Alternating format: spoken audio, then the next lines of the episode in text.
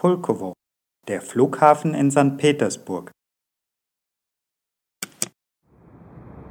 Ein Flug von Deutschland nach St. Petersburg dauert weniger als drei Stunden und in der Regel kommt man bei Terminal Pulkowo 2 an.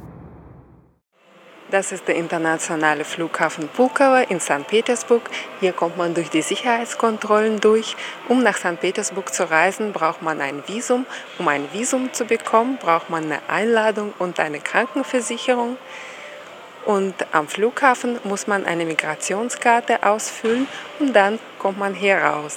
Die Halle ist sehr übersichtlich. Ich zeige euch gleich, wie es hier aussieht. Eine der ersten Sachen, die man in Russland machen muss, ist Euro in Rubel wechseln. Denn man braucht Rubel, um entweder den Bus oder den Taxi zu bezahlen. Und das kann man am Flughafen hier an diese Bank tun. Und direkt nebendran gibt es den Transferschalter.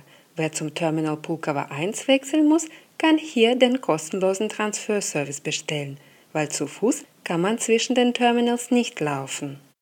Auf der anderen Seite der Ankunftshalle gibt es noch ein Café und ein Schalter für Mietwagen.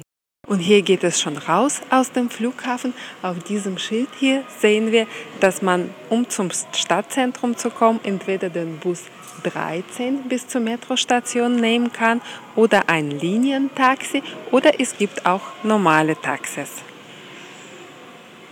Der Flughafen Pulkovo bietet auch einen Taxiservice an. Das Taxi bestellt man an einem Schalter direkt am Ausgang und wird dann vor der Tür abgeholt. Und wenn man aus dem Flughafen rauskommt, sieht man gleich links, dass da Busse und Minibusse und Taxi abfahren.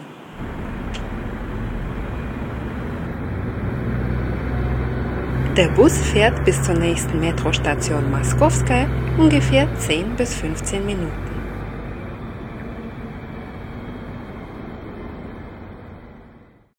Mehr Informationen zu Pulkowo gibt es im Artikel auf russlandjournal.de.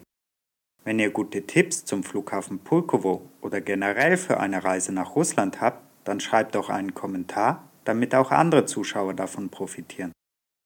Russlandjournal hat noch mehr Videos. Am besten gleich den Videofeed abonnieren, um keine Folge zu verpassen. Danke fürs Zuschauen und bis bald auf russlandjournal.de.